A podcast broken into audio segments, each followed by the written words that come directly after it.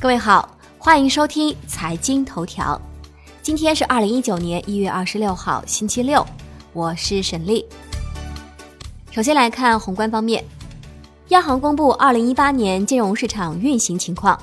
二零一八年国债发行三点五万亿元，地方政府债券发行四点二万亿元，沪深两市全年成交额九十点三万亿元，同比减少百分之十九点九。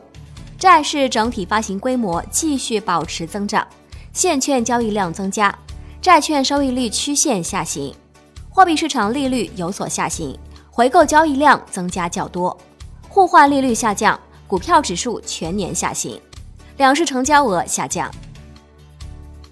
央行已连续五个交易日未开展逆回购操作，本周回笼七千七百亿元。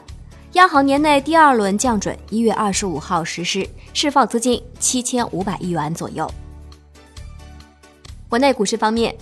上证综指收涨百分之零点三九，报两千六百零一点七二点；深证成指涨百分之零点二九，报七千五百九十五点四五点；创业板指涨百分之零点零三，报一千二百六十五点四九点。两市成交三千一百二十九亿元，较前日略有放大。上证综指及深成指双双连涨四周，创业板指本周表现相对较弱，周跌百分之零点三二。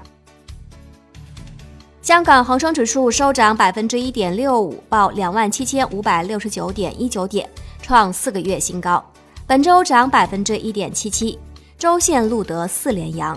大市成交升至一千零六十四亿港元。中国台湾加权指数收盘涨百分之零点九四，报九千九百六十九点六一点，本周涨百分之一点三六。证监会公布市场进入决定书，大信事务所为五羊建设出具的审计报告存在虚假记载，对该报告签字注册会计师钟永和、孙建伟分别采取五年证券市场进入措施。金融方面。监管部门近日下发通知，要求各保险公司在二零一八年第四季度偿付能力数据的基础上，在权益类资产下跌情景等六类压力情景下，分别测算该季度的偿付能力相关指标。楼市方面，上海开年首宗商办地块被五十八亿竞得，溢价率百分之二十三点零五。楼面价约每平米六万五千二百一十六元，